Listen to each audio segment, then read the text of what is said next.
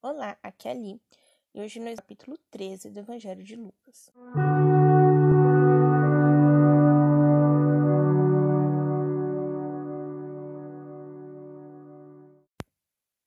Bem-vindos aos novenários. Vamos ler o capítulo 13 do Evangelho de Lucas. A conversão é necessária. Naquela hora chegaram algumas pessoas que comunicaram a Jesus o que havia acontecido com os galileus cujo sangue Pilatos misturara com o das vítimas que ofereciam.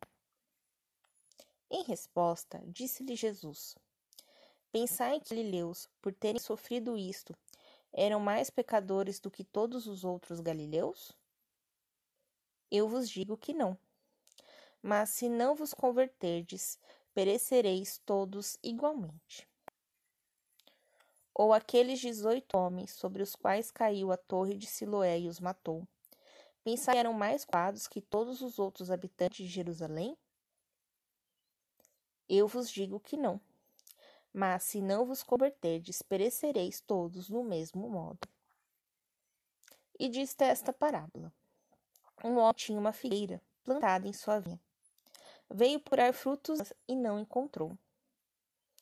Disse então ao vinhateiro: Faz três anos que venho procurar frutos nesta figueira. Não encontro. Corta-a, portanto. Por que ocupa a terra inutilmente? Respondeu o outro: Senhor, deixa mais este ano. Cavarei em redor dela e colocarei adubo. Talvez dê fruto no futuro, se dá a cortar. Cura de uma mulher no sábado. Num sábado, Jesus estava ensinando numa das sinagogas. Achava-se lá uma mulher que havia 18 anos que tinha um espírito que se tornava enferma. Andava curvada e não podia de modo algum endireitar-se. Vendo-a, Jesus chamou a mulher, estás livre de tua enfermidade. Em um instante ela se endireitou e começou a dar glória a Deus. Mas o chefe da sinagoga, indignado porque Jesus tinha curado no sábado, tomou a palavra e disse: Há seis dias para se trabalhar. Depois, nesses dias, para ser curados, e não no sábado.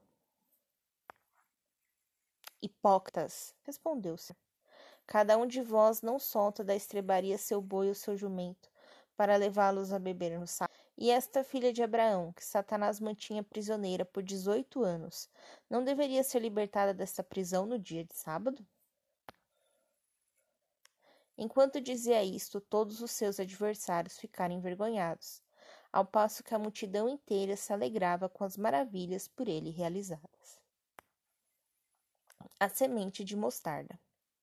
Dizia Jesus: A que se assemelha o reino de Deus? Com que poderei compará-lo? É semelhante a uma semente de mostarda que o homem pegou e lançou em sua horta. Ela cresceu e tornou-se uma árvore, em cujos ramos as aves do céu vieram fazer ninhos. O fermento na massa. Disse ainda: Com que hei de comparar o reino de Deus? É semelhante ao fermento que uma mulher pega e mistura em três medidas de farinha até que tudo fique fermentado. A porta é estreita. Ia Jesus por cidades e aldeias, ensinando e caminhando em direção a Jerusalém. Perguntou-lhe alguém: Senhor, são poucos os que se salvam? Ele respondeu: Esforçai-vos por entrar pela porta estreita, porque eu vos digo que muitos procurarão entrar e não vão conseguir. Depois que o dono da casa se tiver levantado para fechar a porta, e que vós lá fora começardes a bater, suplicando: Senhor, abre-nos a porta, ele responderá: Não sei de onde sois. Então começareis a dizer: Nós comemos e bebemos junto às nossas praças. Mas ele vos responderá: Não sei de onde sois, afasta-vos de mim, vós todos que praticais a iniquidade. Então chorareis, rangendo os dentes, quando virdes Abraão, Isaque e Jacó, e todos os profetas do reino de Deus, e vós, tocados para fora. Virão pessoas do Oriente, do Ocidente, do Norte e do Sul, para tomar parte no banquete do Reino de Deus. Há últimos que serão os primeiros, e primeiros que serão os últimos. Herodes ameaça Jesus. Naquela hora, chegaram alguns fariseus, dizendo-lhe: Sai e vai embora daqui, porque Herodes quer matar-te. Respondeu-lhes: Ide dizer àquela raposa: Eu expulso demônios e realizo curas hoje e amanhã, e no terceiro dia sou consumado.